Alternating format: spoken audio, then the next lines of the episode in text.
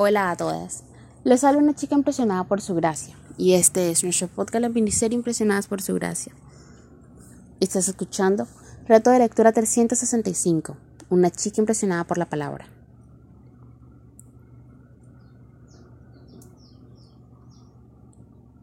Hoy, 22 de julio, nos encontramos en el día 203 de este reto de lectura. Por lo tanto, hoy leeremos Isaías capítulo 25 al 28.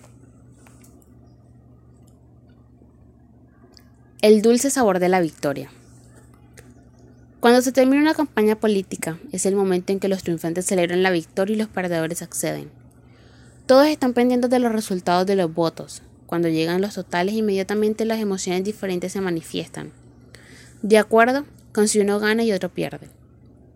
En la esfera espiritual vemos estas emociones representadas en Isaías capítulo 25 versículos del 1 al 12.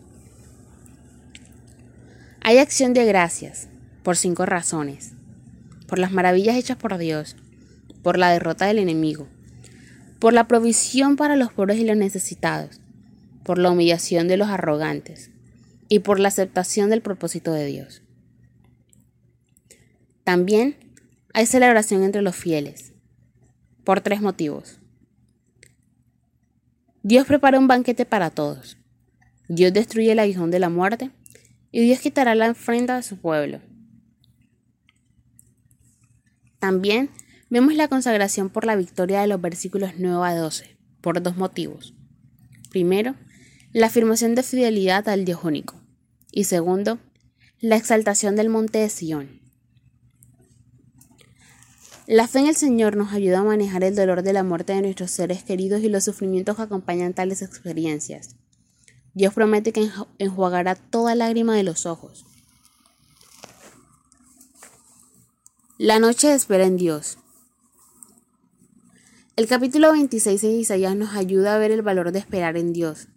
Esperamos en Dios porque Él satisface el anhelo del corazón.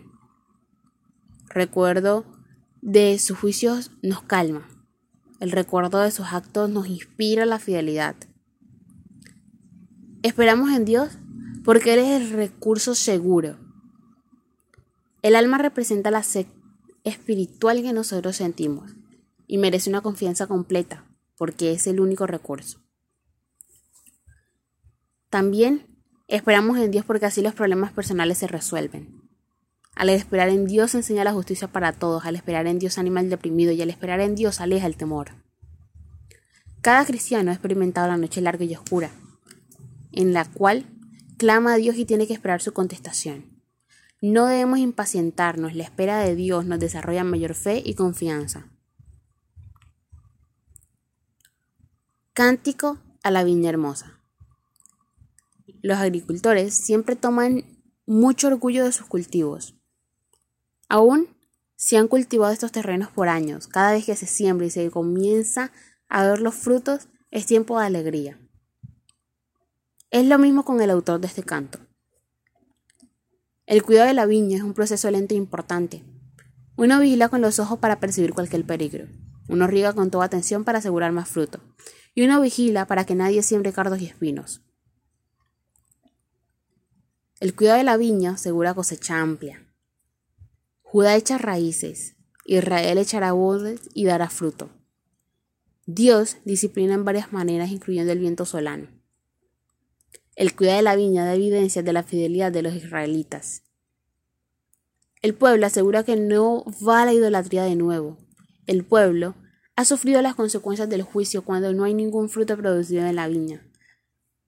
Un día futuro Dios golpeará su hogar indicando que se acabó el sufrimiento. El cuidado de la viña da evidencia del perdón y del retorno de Dios a bendecir a su pueblo.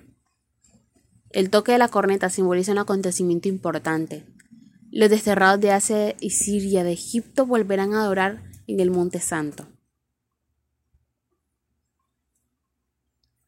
La conclusión es una de optimismo porque refleja las consecuencias de una cosecha, del retorno de los exiliados a su tierra una vez más. El desafío para nosotros es motivarnos a la fidelidad del Señor en todas nuestras actividades. Preciosa piedra angular. Hoy te invito a que hagas la lectura personal de la Biblia y escribas en tu corazón el siguiente versículo. He aquí, yo pongo como cimiento en Sion una piedra, una piedra probada, una preciosa piedra angular expuesta como cimiento. Capítulo 28, versículo 16. Sabemos que la piedra angular era una piedra especial que se utilizaba para juntar los arcos de la puerta, las ventanas y otras aberturas de las construcciones. Esta piedra servía para reforzar estos elementos en el edificio. Bajo esta figura podemos ver que Dios utilizaba la nación de Israel para dar estabilidad a las civilizaciones. Han construido de gran manera la ciudad antigua tanto como moderna. Pero en el Antiguo Testamento utiliza esta misma figura para referirse a Cristo como la piedra angular y preciosa. Cristo da estabilidad en la vida de uno. Ayuda a tener la permanencia y la madurez que son necesarias para vivir en el mundo de hoy. Gracias por escucharnos en este bello día. Nuestra oración es que Cristo viva en tu corazón por la fe y que el amor sea la raíz y el fundamento de tu vida y que así puedas comprender cuán ancho, largo, alto y profundo es el amor de Cristo.